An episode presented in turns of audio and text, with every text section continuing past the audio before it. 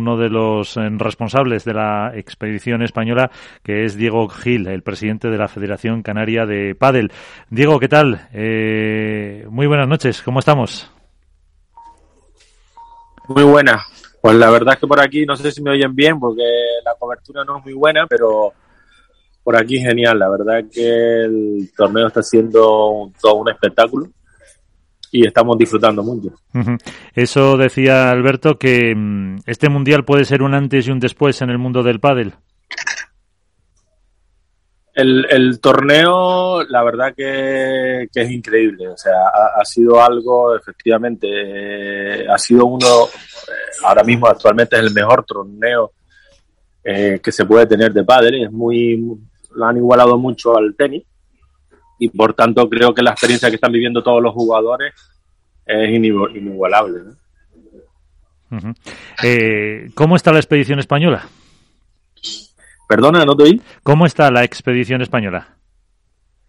Pues mira, la verdad es que muy bien. Hoy se ha incorporado, faltaba Paquito porque había jugado la final de Suecia.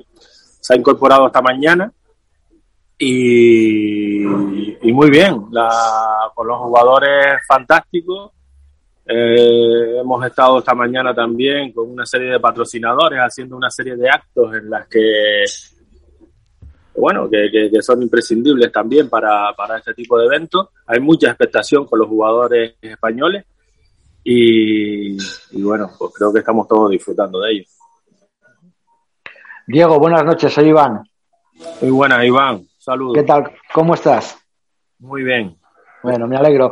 Eh, yo quería preguntarte por parte de la, de la Federación Española, todo lo que habéis eh, eh, hecho por, por, la, por, los jugadores, ¿no? La infraestructura, la organización de los viajes y todo. Esto me imagino que llevará mucho tiempo tratándose.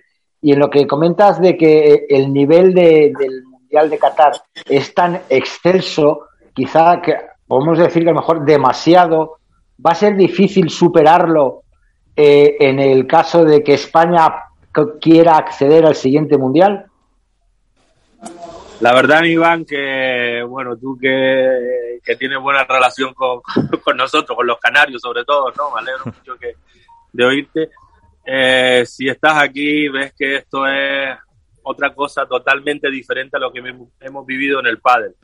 Nosotros organizamos torneos y todo ha disfrutado de algunos de los que, que hemos hecho y creemos que estamos a un nivel bastante alto, pero esto de aquí supera todas las expectativas. Ya de verdad que, no solo el trato a los jugadores, el trato a los directivos, eh, el, traslado, eh, la verdad que es algo que, cuando nos acercamos a la pista, que todas las pistas tengan un marcador y, y la afición que hay, la verdad que es algo imprescindible. Eh, superar esto yo creo que va a costar bastante. Va a costar con dinero, con, dinero todo se hace más fácil también, Diego. Eso ¿eh? te iba a decir, que la parte económica es muy importante y aquí creo que ese no es el problema. Sí, sí, sí, sí. Pero me refiero a que la, eh, estáis, toda la expedición está dentro del mismo hotel, están los jugadores por separado. cuéntanos un poquito cómo es la rutina de un día normal de la expedición española? ¿Los jugadores se entrenan por la mañana? Eh, ¿Cómo es la rutina del equipo? Sí, bueno, esta mañana hubo una serie de actividades.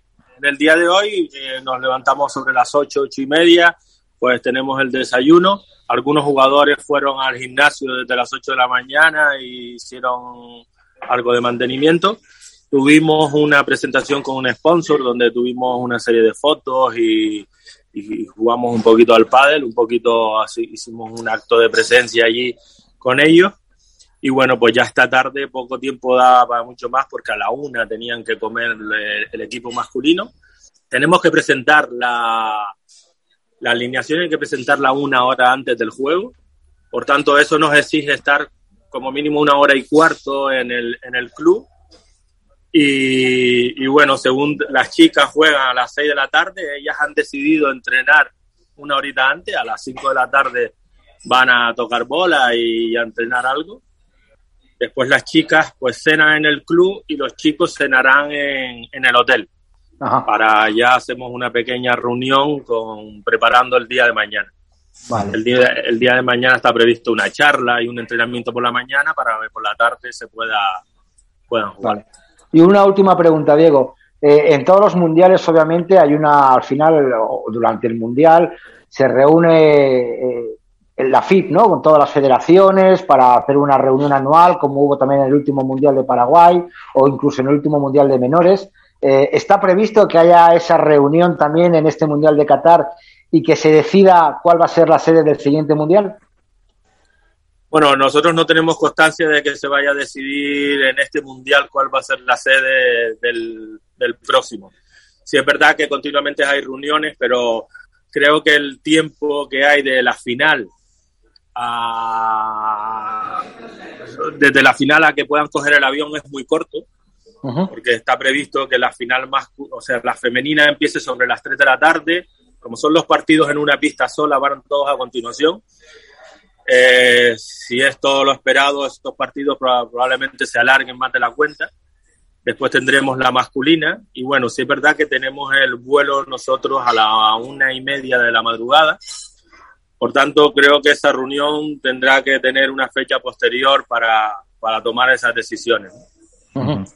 Yo pensaba que a lo mejor era a lo largo de la semana, pues no sé, el jueves o el viernes, tener ese, ese concilio del Vaticano, por decirlo de alguna manera, para poder decidir y, o tomar decisiones o, o si se vuelve, no sé si a lo mejor ha sido algo respecto a la, a la futura situación de, de Portugal respecto a, a, la FIP. No sé, era por saber si iba a haber ese tipo de, de reunión, pues ya me dices que no, pues aclaro que queda. Hay reuniones constantemente, pero ya te digo que las decisiones últimas no, no creo que se tomen en, esta semana. Muy bien. Álvaro López, eh, Padre Spain. Hola, muy buenas, Diego, ¿qué tal? Un saludo. Muy buena. Bueno, yo no te voy a preguntar por el resultado del partidito ese que has dicho que has echado, por eso ya lo dejo en tu en tu en tu haber, pero sí bueno un poco preguntarte lo mismo que le decía eh, que le decía Alberto Bote, un poco qué es lo de todo lo que la infraestructura y tal a ti qué es lo que más te ha sorprendido, lo que más te ha llamado la atención que quizás no has no has visto a lo mejor en otros en otros torneos.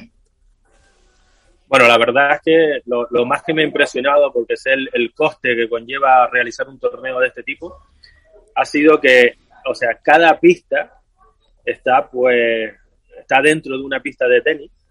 Por tanto, cada pista tiene un graderío enorme para mil, mil quinientas personas, eh, con un marcador digital que, está continuamente en todas las pistas funcionando al, al instante y además la atención, la atención que vemos un sistema de seguridad en el club increíble. Aquí te tienes que bajar una aplicación donde para poder entrar a cualquier sitio necesitas un código como que tienes la PCR, tienes que acudir con los pasaportes, o sea, allí eh, la seguridad es tremenda, tremenda para los jugadores y para todo el público que quiera acceder a ella y por tanto se agradece muchísimo de que desde que esas atenciones las tengamos constantemente. Hay también una guagua, o perdón, un autobús que, hmm. que va constantemente recogiendo a los jugadores por, por el hotel. O sea que cada media hora hay un transfer sin problema ninguno. Todos nos desplazamos a la hora en punto. La verdad que estamos muy contentos con, con toda la organización. ¿Se puede, Diego, eh, eh, decir que en categoría femenina no vamos a tener rival, aunque políticamente correcto no sea muy, eh, muy adecuado, y que en categoría masculina ahí nos la jugaremos con los argentinos a nivel de lo que habéis visto estos partidos, estos dos días? Bueno, todo, todo apunta a ello, ¿no? La mañana estaba hablando sobre eso y se me escapó un poquito que que la final eh, estaba un poco entre Argentina y España, pero bueno, la verdad que el nivel de, del resto de selecciones no hay que desmerecerlo. Eh, antes, como, como estaban comentando, sobre todo Iván decía, eh, las selecciones, casi todos los enfrentamientos eran 6-0, 6-1, 6-0, 6-1 en años anteriores, y ahora ya hay bastante más rivalidad, ya no es ese paseo que, que se da a España, Argentina o Brasil en este tipo de mundiales, ¿no? Ya cualquier país te compite y bueno, te puede hacer algún, te puede dar algún sustillo.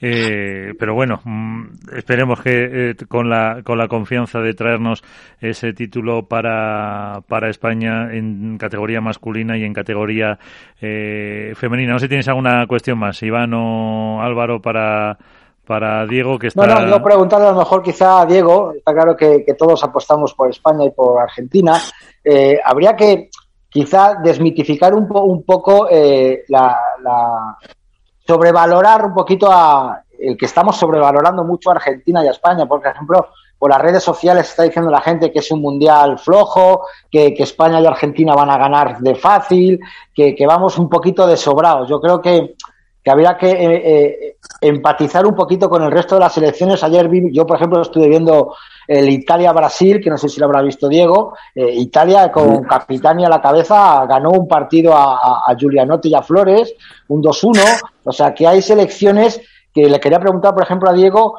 que, que no sé, que es muy difícil, que, que como, como secretario de la federación pueda haber partidos, estará más a otros menesteres, pero ¿qué, selecciones, aparte de España y Argentina, cree que pueden estar en el top 5 de, este campeonato del mundo?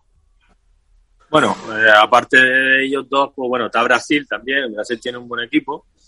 Eh, Francia, Francia estuvo, llegó a semi, a la final en el europeo. También, bueno, pueden, estar ahí, pero sí es verdad que, bueno, prácticamente esas selecciones. Eh, España, como bien anunciaban ahí, eh, femenino, tenemos un equipo con un nivel altísimo, altísimo. Y, y, bueno, esperamos que poder conseguir los mejores resultados, la verdad. Pero sí es verdad que cada vez cada vez la competición se va haciendo más complicada, ¿eh? Ya no es el paseo de hace años de, que veníamos aquí y, y, disfrutábamos de todo. No, hombre, ayer mismo, ayer mismo eh, estuve viendo a Ale Galán, fue un 6-1-6-4.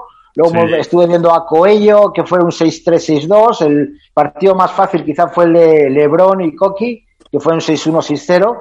Pero bueno, yo creo que antes no nos hacían más de dos, tres juegos por set y ahora de repente estamos viendo viendo esto. Yo, sin embargo, ahí le doy la razón a Diego. Eh, también estuve, como te dije, estuve con una pantalla con ocho partidos que me volvía loco, se me veían los ojos para un lado para otro, eh, viendo a las chicas, sí, sí, las chicas eran 6-1, 6-0, 6-0, 6-0 Martita Yari, 6-1 tal. Ahí todavía quizá hay excesiva diferencia, pero bueno, al fin y al cabo, ¿qué es que te diga? Los 10 primeras chicas del ranking mundial son españolas y no tenemos que tener problema. Pero bueno, se va viendo esa igualdad, ¿no? Y sobre todo una última cosa que me cuente alguna anécdota que haya visto él, que haya pasado, porque al fin y al cabo los jugadores argentinos y españoles son las estrellas del Mundial, ¿no? Si, otros jugadores, otras delegaciones quieren hacerse fotos, ¿cómo es la relación de nuestros jugadores con el resto de, de, padeleros? Mira, de eso te iba a contar un poco. Te voy a contar una anécdota que nos ocurrió ayer, que estábamos sentados en la grada. Aquí estuvimos el otro día con el, con el dueño del PSG de fútbol hicimos una foto y demás. Claro, yo estaba en la grada y estábamos con la chaqueta de, de la Federación Española, no, y me viene un catarí a, preguntarme si el equipo era mío. O sea, el equipo de España es tuyo. Entonces, digo, coño, ya. Entonces, bueno, para que vean, hay mucha admiración con los jugadores españoles y con los jugadores argentinos. Y sí es verdad que cada vez que van por el club, te solicitan hacerse fotos y, estar con ellos, ¿no? La verdad que, es un orgullo.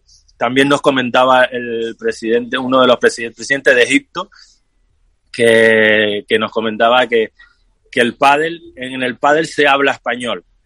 Sí. Porque decíamos, bueno, aquí hay que hablar inglés y tal, pero dice, no, no, no, en el pádel se habla español. Entonces, bueno, son dos de las anécdotas que, creo que, no, sí tienen que No le pregunto... Lo que tiene que hacer ahora la federación es Mm, firmar muchos acuerdos con todo este tipo de países, con Egipto, con Qatar, con Japón, para poder hacer exhibiciones, llevar el pádel lo más lejos posible y que España vuelva a ser la cabeza de león que nunca debió dejar de ser en la Federación Internacional. En ello estamos, Iván. Muchas gracias.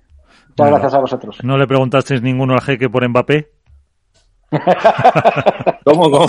Si no le preguntasteis por Mbappé y, su futuro, si renueva con el PSG o no.